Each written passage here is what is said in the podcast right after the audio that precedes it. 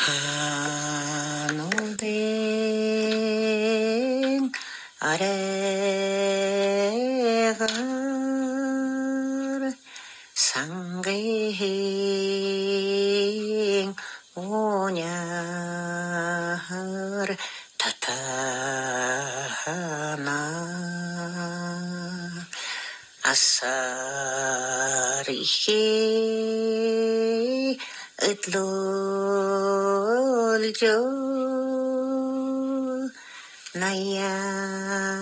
наших наслолжо наратехин зэдэ чаргуулнаа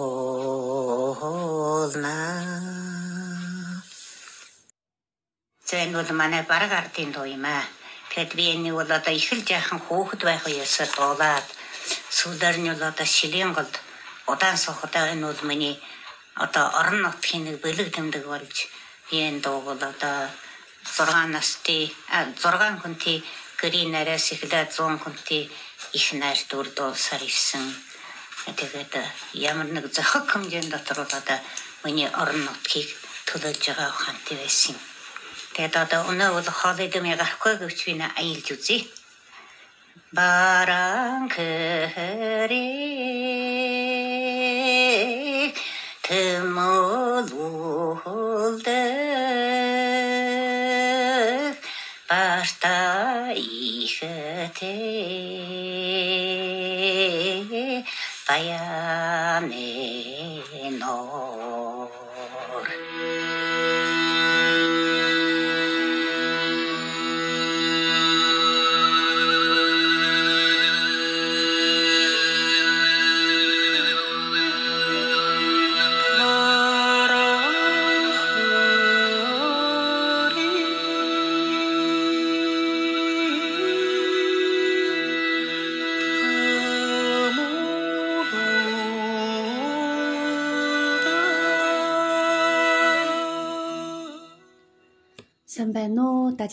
是奥登特呀，这里是罗荒野。然后今天呢是三八国际妇女节，然后今天在这样的一个非常美好的一个节日里呢，我想趁着这个节日，呃，去缅怀一位，啊、我已经不好意思，呃，刚才做了一下暂停，因为。呃，因为刚才呃放的这个音乐的片段呢，前面唱歌的这个老人呢，呃，不久前刚刚去世，而且她是我的姥姥，呃，但是她并不是我的亲姥姥，是我的干姥姥。然后我今天呢是想借着这个，嗯，这个三八妇女的这个这个节日，我想把她的故事讲给大家听。呃，本来呢是以为呃可以很很轻松的去去说她的事情，但是发现非常困难，对我现在来讲。嗯，刚才做了一下暂停，然后嚎啕大哭了一下。嗯，还是要把这个故事说完，因为我觉得把他的故事放在今天这样的一个三八妇女节来讲的话，我觉得他是，他是完完全全呃嗯配得上这个了不起的妇女，一个伟大的女性的这样的一个一些称呼的，嗯。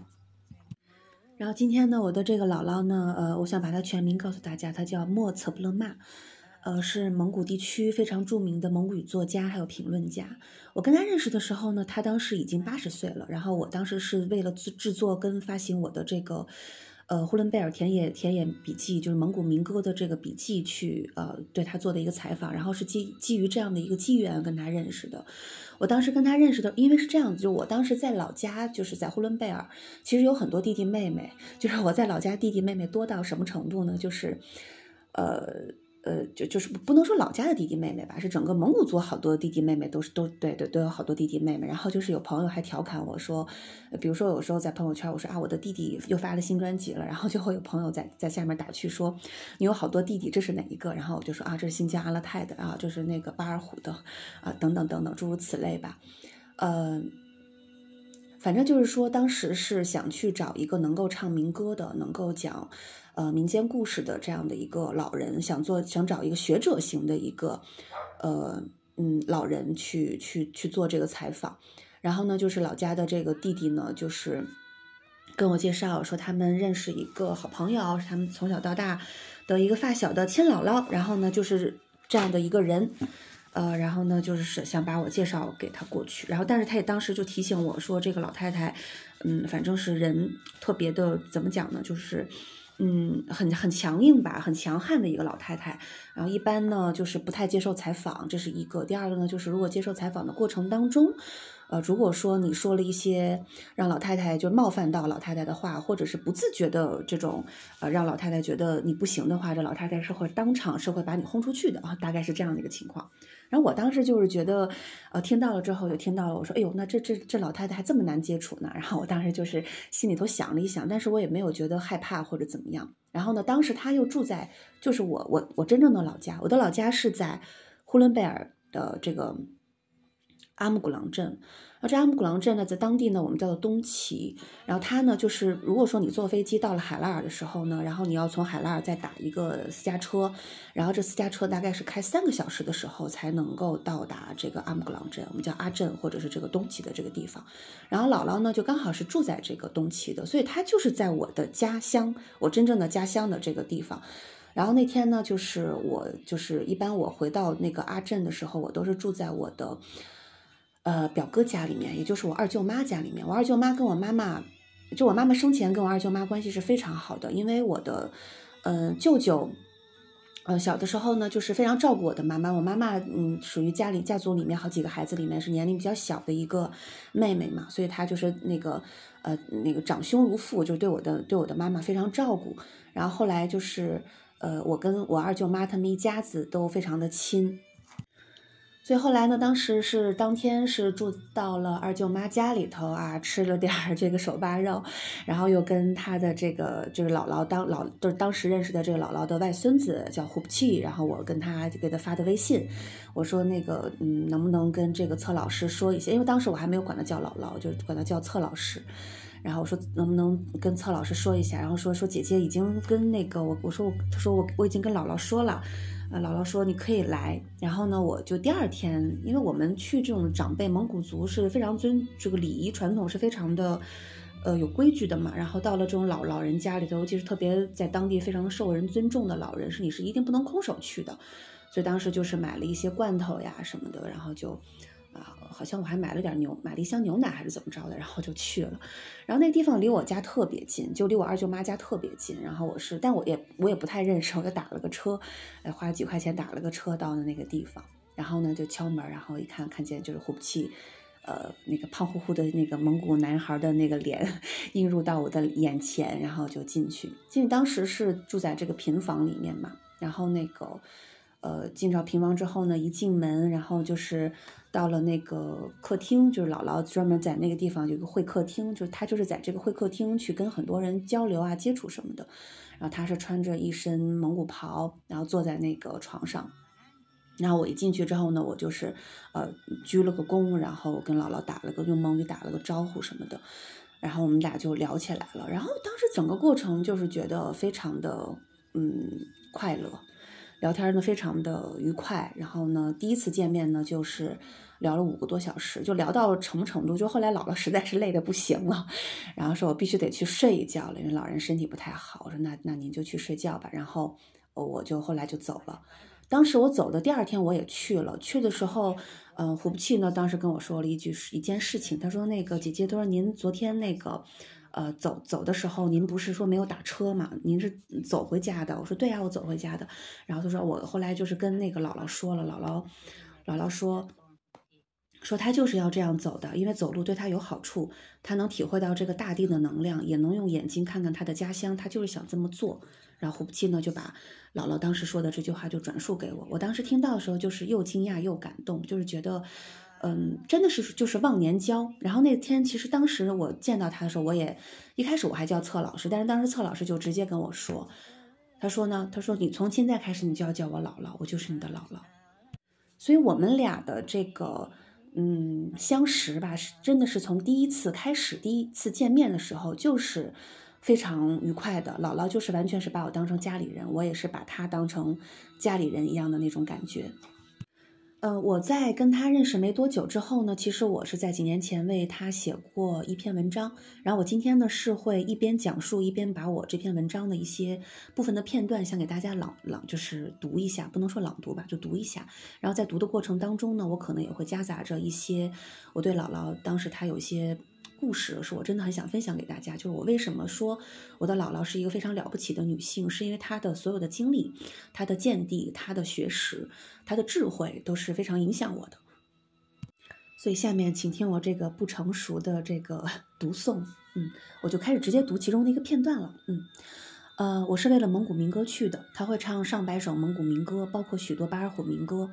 但他身份很特殊，他不是一个把全部精力放置在民歌演唱上的民间艺人，而是一个用蒙古语写作的作家。民歌只是他头脑知识库的一小部分。我留意到，在那个有着玻璃挡板的书架上摆着一个木质的奖状，上面用汉语写着“新巴尔虎左旗最美书房莫策布勒曼”。在那间有着灰尘荡漾又拉着厚厚窗帘的平房里，这个叫莫策布勒玛的老人首先讲起了他准备给我演唱的民歌《摇篮曲》，又把蒙语和汉语的资料都摆放整齐。为了这首民歌，他前后做了两年的学术研究，对比匈奴、鲜卑的一些史诗资料，从人类最初发音的“啊”开始。接着，语言的发音层次叠加是如何影响了歌谣的诞生？随着对于人类语言诞生的历程做了一番探究和讲解，延伸到延伸到这首歌上来。这首巴尔虎最为古老的民歌《摇篮曲》，最终被认定为是一千六百年之前的歌曲。为此，他专门写了几万字的研究报告，从文化，从游牧文化的兴起到匈奴、东胡、蒙古的部落演化。民歌在其中的位置，仔仔细细的从历史的脉络基文里理清了一首民歌的来龙去脉。他不断的用不标准的汉语对我说：“这首歌真的是很重要的。”他说汉语时发的那个“哼”的音跑调的非常厉害。他所有的书写都通过纸和笔来完成，那些现代影响下的电脑写作方式并不在他的概念里。这种最为耗费心神的书写方式，每一次书写都是将自己供奉一次的仪仪式。可惜的是，关于这首摇篮曲最初几万字的手稿，在交付给当地一名官员后遗失。老人无奈，又凭借记忆重新写了一遍。这种供奉自己的仪式，由于耗神太多，最终病倒了。好，上面呢就是我曾经写的文章的关于姥姥的一其中的一些片段。其实他家里的书特别的多，然后姥姥呢是一个非常爱看爱看书的一个人。然后他上大学的时候呢，还自学了俄语，会四千个俄语单词。嗯，除了这个之外吧，我觉得姥姥最让我惊讶的就是说，她对于知识的这种探索欲是永无止境的，基本上是学到老活到老的一个状态。我认识她的时候，她已经八十岁了嘛，然后今年前不久她去世的时候是八十六岁。然后我跟她认识的这个六年的期间里面，她每每一件事都是让我特别惊讶的。比如说，她特别特别的喜欢 Bob Dylan，她喜欢 Bob Dylan 的歌词。然后呢，他会让这个他的外孙子胡普契去网上下载 Bob Dylan 的这个诗歌，然后呢会翻看这个包括这个世界文学里面刊登的翻译的一些诗歌，然后他家里面呢还有很多从北京订的这个文学刊物，然后他当时就跟我说，他说如果我不这么看的话，我在这么一个小的地方，这个地方这么闭塞，我怎么能去知道这个世界上到底发生了什么呢？所以当时我跟他每就是包括后来我每年都回老家，然后每年回老家第一件事呢，除了我要把我的行李放到我二舅妈家里之后，放下之后，我跟二舅妈表哥打个招呼，跟嫂子打个招呼，喝点奶茶我就走了。我直接去的地方一定是姥姥家的，就是我第一时间必须要去看姥姥的。就是，嗯，虽然是认的干姥姥，但是其实上她对我的这种教诲，她对我的爱，啊，对对对我的爱，就是让我让我觉得就是像亲人一样，所以。嗯，这次他前段时间去世的时候，对我来讲就是情感上打击是很大的。然后我记得我第一次去的时候，我还给他带了一本书，就是《巴黎评论》。大家都知道，这个《巴黎评论》其实是出了一个呃一个系列嘛。然后我当时后来就是给他带了其中的一个系列，其中的两本吧。我当时给他看完之后送过去之后，当天晚上就是我回我二舅妈家，当天晚上他就已经看了。第二天我去找他的时候，然后他就跟我说：“他说这本书真的特别好，他说那个里边有很多观点都非常新颖，对于他的这个写作也有了一些新的启发。然后也有好几个都是都是他特别特别喜欢的作家。然后他就说看到这些呃伟大的作家去谈论论文学，就像跟他们对话一样。”然后呢，我就觉得，嗯，他虽然身处在当时身处在一个闭塞的、呃不太发达的一个蒙古边疆的边陲小镇上，但是他的思想、他的这个见地、他的这个见见解、眼界，都是已经超越了这个当下的这个时空，是已经跟这个世界上的呃万物或者是呃所有的这些善知识是连紧紧的连在一起的。所以我当时就从我一开始对观察到的这个姥姥的状态来讲，我都觉得她是一个特别了不起的人。她从来没有说，因为说我在一个边陲的一个小小镇子啊，我就是任由这个环境对我造成一些这种心灵上的腐蚀。大家都这么闭塞，所以我要做一个很闭塞的人，并没有。然后他是很积极的去用去用他的能想到的一切的方法。去了解到这个世界上的一切资讯，比如说他就是去订很多文学信息的报纸，家里有好多报纸，然后包括这种订阅的什么世界文学呀、人民文学呀，等等等等。然后他知道博尔赫斯，了解聂鲁达，然后就是他最有意思的一点就是他还特别喜欢 C 罗，他喜欢 C 罗是，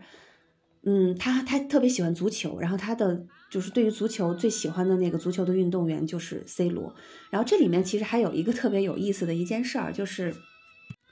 就是大概七八年以前吧，他就接受过我们就是内蒙内蒙电视台那边对他一个采访吧，然后在网上就放出来了，就直接就是引发蒙古圈蒙古圈的一个 轰动，标题呢就是八旬蒙古老太神侃足球，然后他喜欢足球的原因是特别让我出乎意料的，他是带着一种带有哲学思辨式的分析。当时他跟我说：“他说足球具有随机性和突发性，尽管是一些人在足球上奔跑，但每一步都是随机的发生，更多的则是一种突发性，是一种突如而来的某种推动。然后这种突发性和人生的不可预测一样，这就是姥姥当时对于足球的一种领悟。他告诉我的话，我当时说完这句话，就当当时他我听完他说的这句话之后，我就整个人是惊呆到那里的，因为在我看来，这是一种带有。”深刻的人生体验才能获致的一种思辨性的思考。然后，之所以姥姥说为什么他能够有这样的一种哲学，对于命运、对于人生、人对于人生和命运有这样的一种思考，他对他认为人生的一种不可预测的这个状态，其实是跟他的整个过往的经历是有关系的。所以我下面可能要讲的是一个他自己的一段。怎么讲？就是不太，他个人来说是一个比较难以启齿的一件事情。但是在我们当地的所有的人，因为姥姥在当地是名人嘛，呃，他的这个故事和经历，大部分人都是知道的。但这故故事呢是非常，呃，像是一个禁忌，是很少被人提及的。然后呢，关于这个故事本身，在外面的这个流传也是有非常多的，类似于那种谣言一样的这种版本。但是我只有我从他那里获得的是一个最为真相的一个故事，这故事是让我觉得姥姥真的是太不容易了。然后呢，我现在想讲一下她的这个故事。嗯，姥姥呢，她的丈夫呢是马头琴大师，嗯，去世的很早。然后她自己呢，一共有三个孩子，然后都是女儿，生的都是女儿。小女儿呢，就是很早就得病就去世了。然后呢，就是只有二女儿，二女儿呢就是我的这个现在的弟弟胡不弃的亲生母亲。呃，二女儿呢当时就是不仅受受她的影响，就成了也喜也非常喜欢诗歌和文学，就成了当地蒙地的这个诗坛新星。然后还因为这种极其出众的才华呢被人赞赏。呃，大概就是二十多年前吧，就是我弟弟胡不弃的母亲，这个家里头唯一一个跟老人生活在一起的这个年轻诗人呢，在一个晚上出去吃饭的时候，冬冬天吧，然后就离奇失踪。好像不是冬天，因为我姥姥跟我说那天是八月十五，是八月十五。然后呢，呃，离奇失踪之后呢，几天之后呢，都杳无音讯。然后后来是在离家几公里的地方是被人发现的，但是当时呢已经变成了一具尸体。但是这中间到底发生了什么，是没有人知晓的。其实这个事情本身，就我听姥姥包括虎气跟我讲述的一些故事状态里边，我大概是能够窥探到一些真相的。然后姥姥当时跟我说的话呢，其实这个故事怎么讲呢？就是说，一般姥姥这事情很少跟别人讲，就是因为我们老家里头还有一些亲戚啊什么的都知道姥姥，然后呢都知道她的脾气是什么样子的，大家是没有人在敢在她面前去问这些事情的。然后我不知道，我不知道为什么，就我当时跟她聊天聊天聊聊到这个家庭的这个关系的里面的时候，我就我就我就问起了一些事情，结果姥我当时就很意外，姥姥是全部都告诉我了。然后姥姥在跟我说的时候是，呃，哭了的。然后当时说，呃，那天是一个这个他女儿的一个好朋友来找他说，旗里边来人了。所谓的来人呢，就是呃，可能是有一些当官的，嗯，然后跟他一起吃饭喝酒，让他一块儿去吃饭喝酒什么的。然后呢，姥姥当时就说，就跟那个女孩说，说你晚上一定要把她送回来，安安全全的送回来。然后那个女的说，好好放心吧，我一定把她送回来。但是直到现在也没有送回来。姥姥当时跟我说的时候说，那天应该是八月十五号，还是还是一个十五号，嗯，可能不要不就如果不是八月十五号的话，如果说我记忆有误的话，可能就是一个十五号。但总之呢，就是一个月圆之日。然后呢，就是说齐里来人了，想让他一块去吃吃饭、聊聊天儿。啊，大概是这个样子，嗯，就很奇怪的，人就不见了，嗯，后来虎气，虎气给我讲的故事呢，大概就是说那天来的人里边有几个是当官的，好像还是一个，嗯，当地的某个派出所的儿子，可能是我的猜测的故事，就是可能是逼迫的让他去喝酒。然后或者是怎么样，但总之呢，人就是在这场饭局里面就离奇的死亡了。姥姥当时因为丈夫已经去世了，胡不气当时非常小，才几岁。然后呢，当时其实也是去，就是去去上访吧，或者说去当地的这个派出所，其实是报案了的，但是没有人理会，没有人真正的去对这个案子这么一个离奇的死亡案做一个立案调查。所以这个事情呢，就成了一个非常在姥姥心头就是压压着，就这件事情，就成姥姥心头非常压抑的一件事情。就她本来是想去找这些人去调查他女儿的死因，你至少要给一个交代，对吧？因为人首先人他不可能吃一场饭就莫名其妙的死亡，中间到底发生了什么事情要给一个交代的。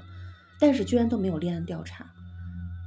因为你要知道，在二十多年前，小地方这种事情，我觉得是像是一个普遍的一件事情。因为姥姥也是无权无势，虽然她在当地是名人，是一个知知名的马头琴大师的一个遗孀，呃，然后自己也是一个著名的蒙古语作家，但是他没有权势，他没有权利，他也不是当官的。然后他自己知道的情况就是，可能那天来的就是有几个当官的，其中一个可能就是派出所的儿子，派出所所长的儿子，还是怎么样。所以后来姥姥跟我说呢，说找了几次之后，没有任何结果，没有任何结果，就没有办法，你只能认这件事儿。所以后来姥姥呢，就是说我一个人，我带着虎不气，我也得保护好自己。所以这个事情呢，他就觉得说，从此之后呢，就不再过问，但是一直是压在心里的。然后在这里呢，我想再说一句，其实，在这个故事呢，我之前也听过我亲戚也讲过一些事情，也讲过类似就是关于他女儿的这个，但是是谣言的版本。所以后来我其实是觉得我们老家吧，虽然看起来是一个边陲的、非常宁静的、美丽的一个蒙古小镇，但是里面其中的这种人性之恶是超出了一些想象的。然后我下面要讲的就是我这个亲戚，我这个表姐所给我讲的这个话。我因为呃那个时候我以前在回老家的时候，这亲戚们都要跟我见一面的。啊，其实后来我是觉得，其实也没什么意思，因为他们是一群非常八卦的、毫无人性的一群人。我的这个表姐呢，对呃对我姥姥是非常不喜欢她的。呃，我表姐的爸爸，也就是我的大舅，其实也是当地的蒙古语作家，然后也在当地也算是一个文化人，也是一个比较知名的 文化人。但是呢，不知道是因为什么样的一个原因吧，因为我表姐其实她自己是不看书的，但是她就一口咬定。一口咬定姥姥写的一篇文章是抄了我大舅的一篇文章的。其实这个事情吧，在我看起来是不可能的事儿，因为我随着我这几年，呃，跟姥姥的这个深入的了解，她对于她是那么傲骨的一个女性，是不可能做抄袭这件事儿的。然后呢，我这个老，然后姥姥呢，其实她也知道我我大舅是什么样子，然后在我面前呢，也是多次在我面前说啊，你你舅舅是一个很了不起的人，怎么怎么样的，就是姥姥对外人的这些评价都是很很，就她对于她欣赏的人，她是嗯毫不吝啬自己的这种赞美之词的。但你要说她去抄袭别人的作品，对于他这样的一个有着傲骨的一个知识分子，一个高级知识分子来讲。是绝对不可能的事儿，因为这个事情对他来说就是绝对是一种侮辱。所以当时我表姐对他一口咬定说他抄了东西什么的，我根本就是不相信的，因为以我对姥姥的了解，我认为不相信。但最后我为什么就是对我表姐，我就是挺远离我的表姐这个原因有两件事情吧，其中一件事情是跟我的母亲有关系，在这里我就不说了。但另外一件事情呢是跟姥姥有关系的，就是尤其是提到了姥姥这个去世的这个女儿的事情，我的表姐当时跟我说，哎呀，那二十多年前那那个。呃，他那个女儿在喝酒，你想年纪轻轻的喝酒，死在桌子上了，就是说了这么一句话。然后这句话呢，紧接着又来了一句：“啊，那年纪轻轻就跑出去跟人家喝酒，那能是好东西吗？”就这两句话，就这两句话，让我就觉得这个表姐我不想再接触了。所以在老家，在这个阿镇有很多类似于这样的一个谣传，就是由这些乌合之众。啊，口口相传的一些谣谣传，对于我姥姥的这种诽谤，以及她逝去的这个女儿的这种诽谤，在我在我眼里都是我没有办法再去忍受和接受的一件事儿。然后这个事情后来有一次就是到什么，就我对我对我表姐的，就我为什么要去远离她，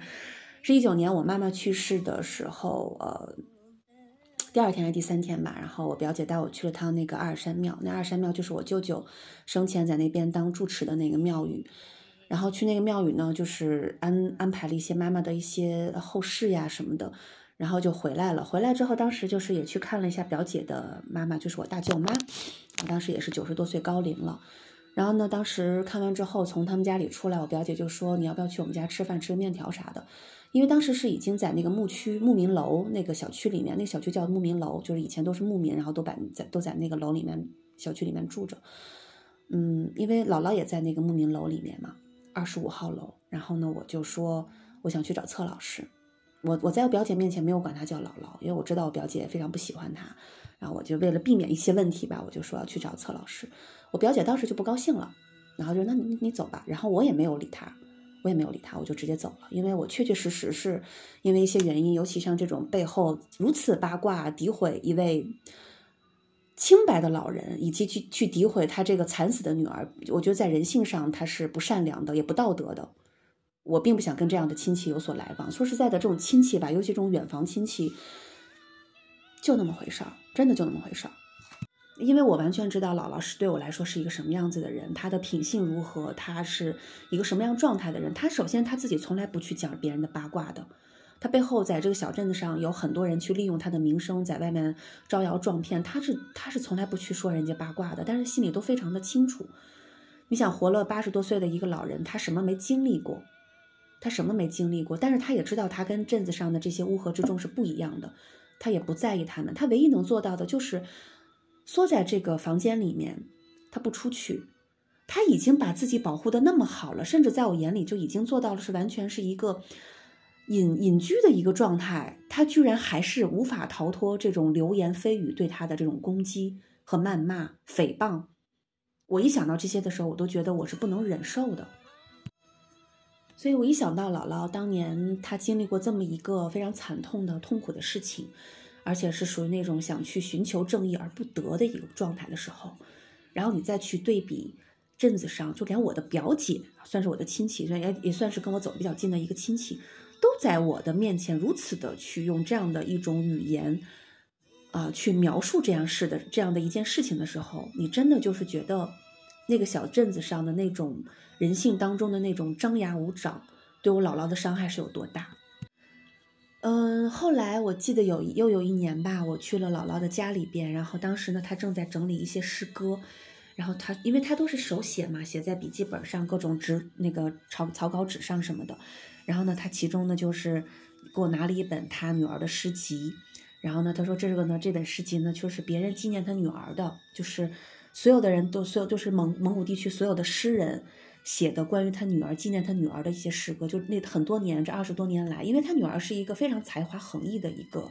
诗人新秀，然后又属于那种你想这个死的这种去离世的这个状态是去世的状态又是这样子一个很悲惨的一个结果，并且。没有得到公正的一个对待，到现在是一就是死因都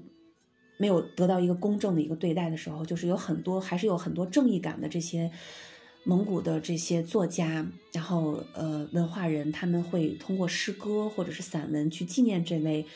呃当时的这个诗坛的新星新秀吧。然后呢，他姥姥当时就把他纪念女儿的诗诗句就翻译给我听，说，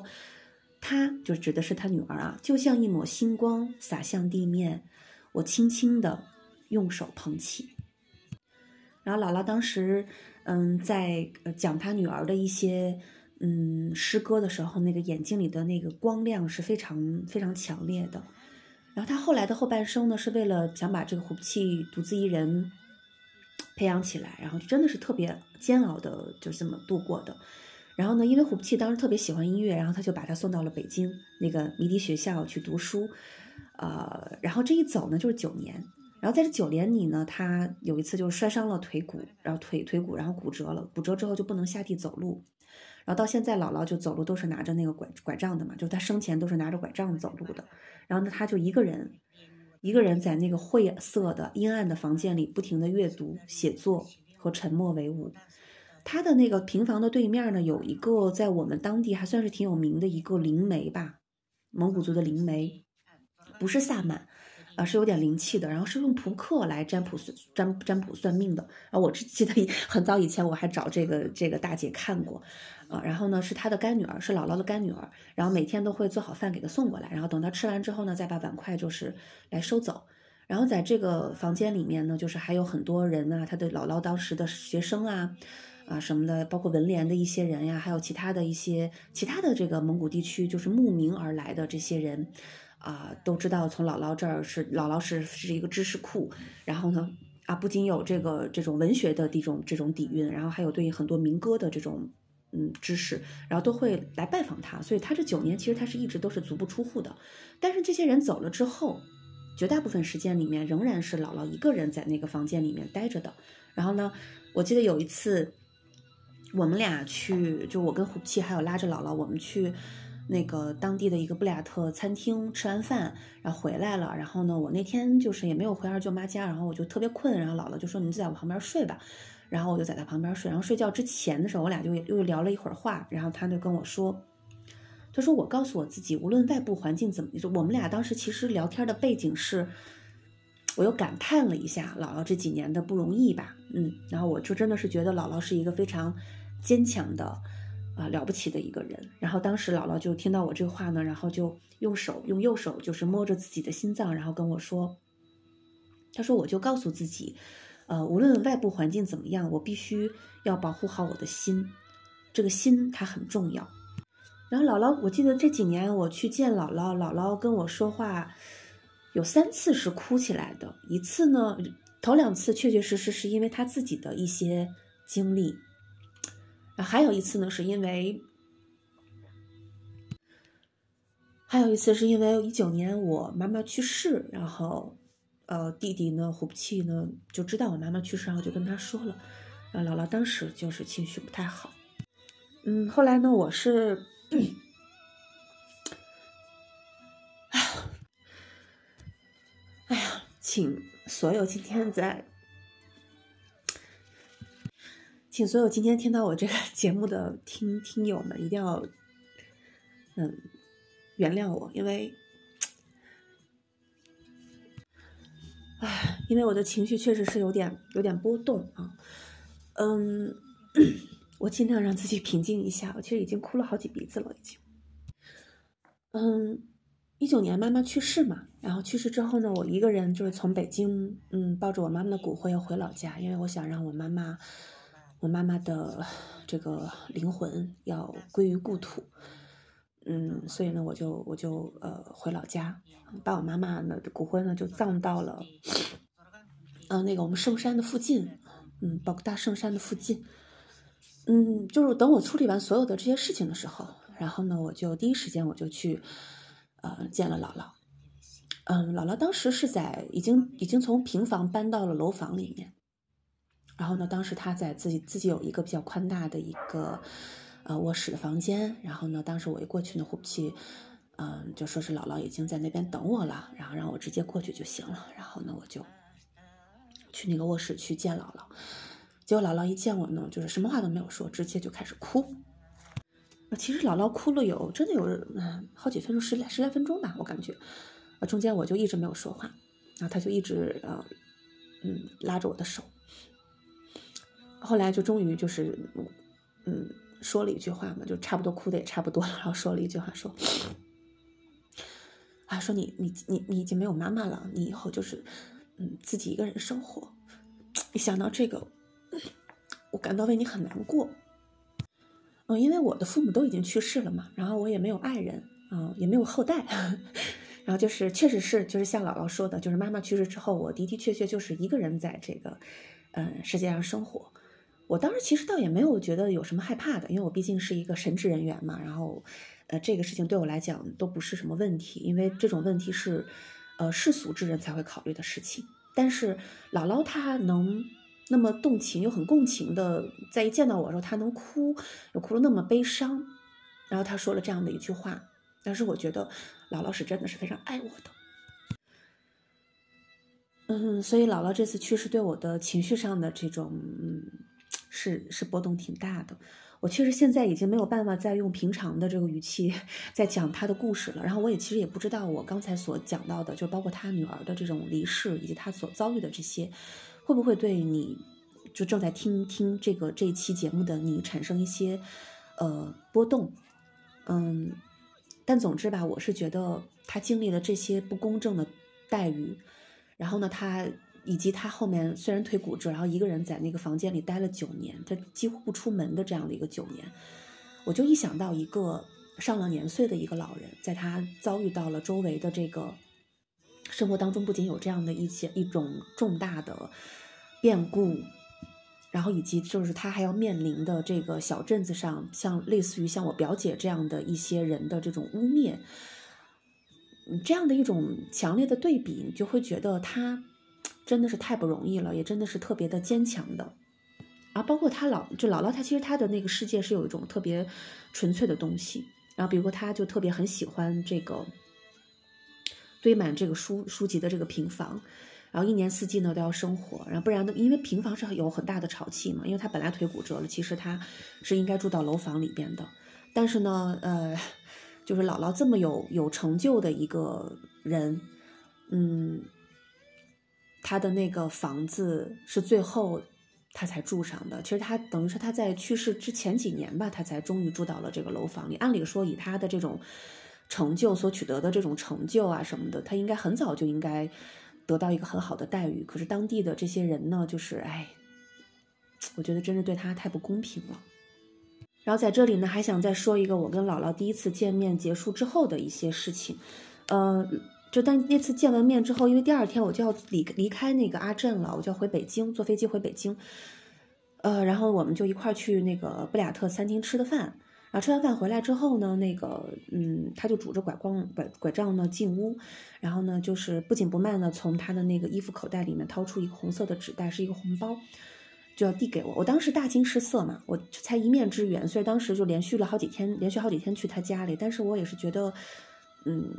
虽然他也说说你从今天开始就是就是要叫我姥姥，但我也当时觉得我怎么能能收钱呢，对吧？然后呢，呃，我就说不行，但是胡不气呢就开始用 蒙古族的这个传统礼仪来压制我，他说姐姐，咱们这些晚辈是不能拒绝长辈的祝福的。那这句话说的确实没错，就比如说，呃，长辈要给你钱。啊，长辈要祝福你，或者是萨满，哪怕这个萨满你非常年轻，但是他要是给你钱，或者他要是祝福一个看起来比他年龄更大的人，这个人只有乖乖听的份儿，因为这个就是我们民族的一个传统的礼节啊。所以呢，我当时就只好去鞠躬，然后双手呢就真很珍重的接过红包，然后把那个红包呢抵在额头上，轻轻碰了一下，就是那种蒙古人的传统的礼节。然后呢，他就说，他说。嗯，他又开始向我祝福嘛，因为蒙古地区的是语对于语言的这个祝福的能量一直都非常看重的，而且姥姥她是对这种传统的习俗是非常在意的一个人，然后他就能跟我用汉语来向我祝福，他说，嗯，我祝福你一切顺利，你做的所有的事情都有美好的回应。然后后来我把他安顿好之后，我就离开那个地方了。我走之前呢，我想去趟我们那个阿尔山圣泉，我想最后看一眼这里。然后打车的路上呢，我就打开这个红包数了数钱。然后我就发现好像是不是我以为的，只是给个一两百的这样的一个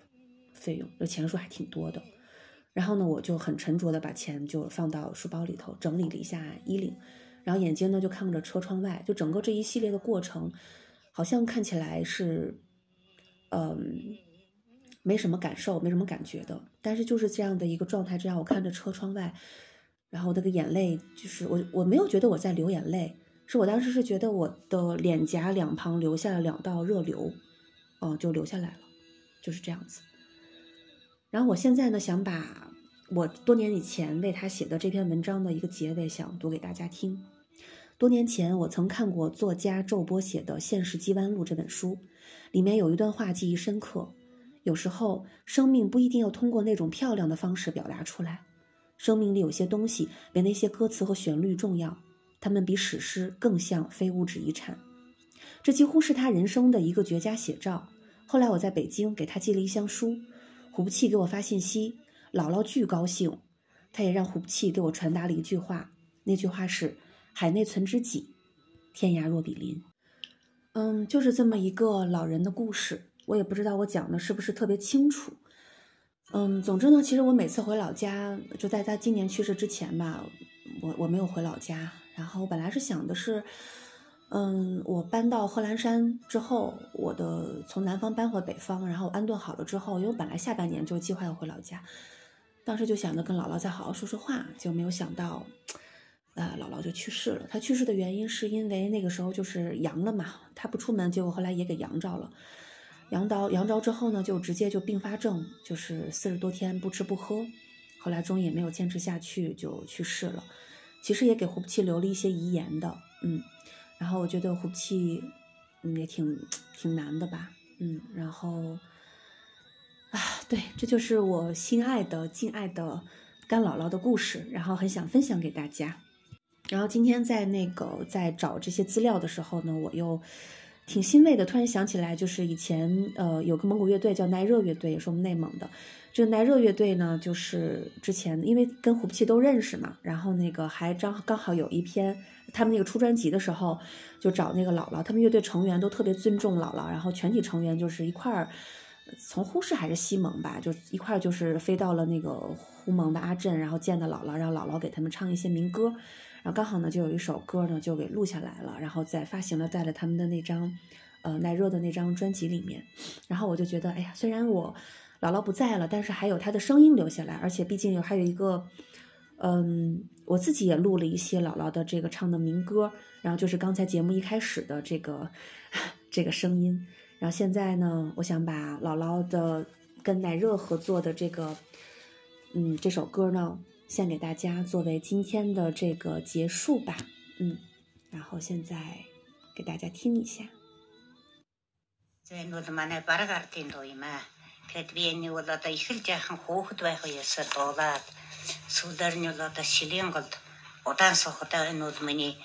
одоо орон нутгийн нэг бэлэг тэмдэг болж би энэ дууг бол одоо 6 настай 6 хүнтэй гэрийн нараас эхлээд 100 хүнтэй их найр дүр дуулсаар ирсэн. Тэгээд э, ямар нэг зохиг хэмжээнд дотор бол одоо миний орон нутгийг төлөөлж байгаа ухаантай байсан юм. Тэгээд одоо өнөө бол хоолой дэм гарахгүй гэвч би аялж үзье. Баранхэри тэмүүлдэ барта ихтэй